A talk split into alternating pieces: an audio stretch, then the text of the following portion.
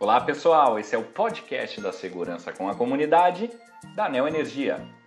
E hoje vamos falar sobre os cuidados com a eletricidade durante as férias escolares. Pois é, Júlia está aí. E se você é pai ou mãe, já sabe o que vem pela frente. Um mês com a criançada em casa, recarregando as energias para o segundo semestre. É preciso estar atento, pois o ambiente doméstico oferece riscos que os pequenos podem ignorar. Vamos lá, criança é curiosa. Por isso, a regra principal é mantê-las longe de qualquer objeto que possa causar choque elétrico. As tomadas devem obedecer ao padrão do 1 metro e, sempre que possível, fechadas com protetores. Férias significam videogame, principalmente nos dias de chuva.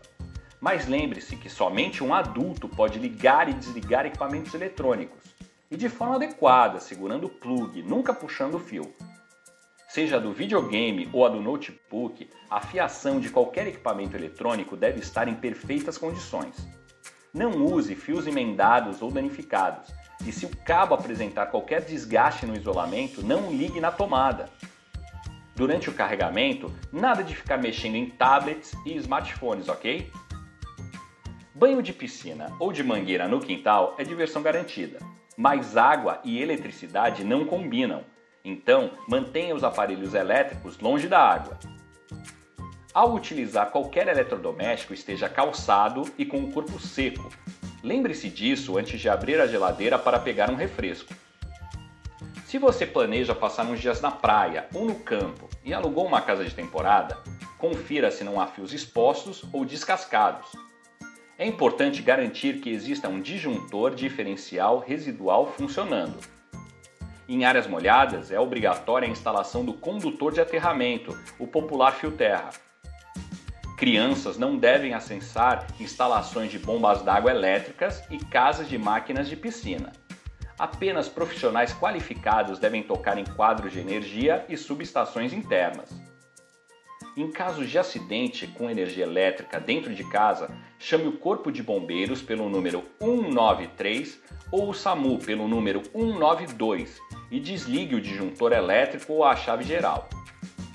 Nunca toque na vítima e não mexa em fio elétrico sem saber se está desligado. Uma brincadeira arriscada é soltar pipa. Procure locais abertos e afastados da rede elétrica para isso, como praias ou campos de futebol. Não use cerol. Além do risco de ferir alguém, o cerol pode cortar os fios de energia.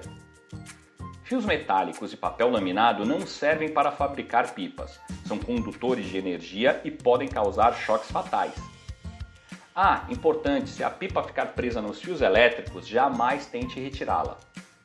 Não solte pipas em dias de chuva ou vento muito forte e, se relampejar, recolha a pipa imediatamente.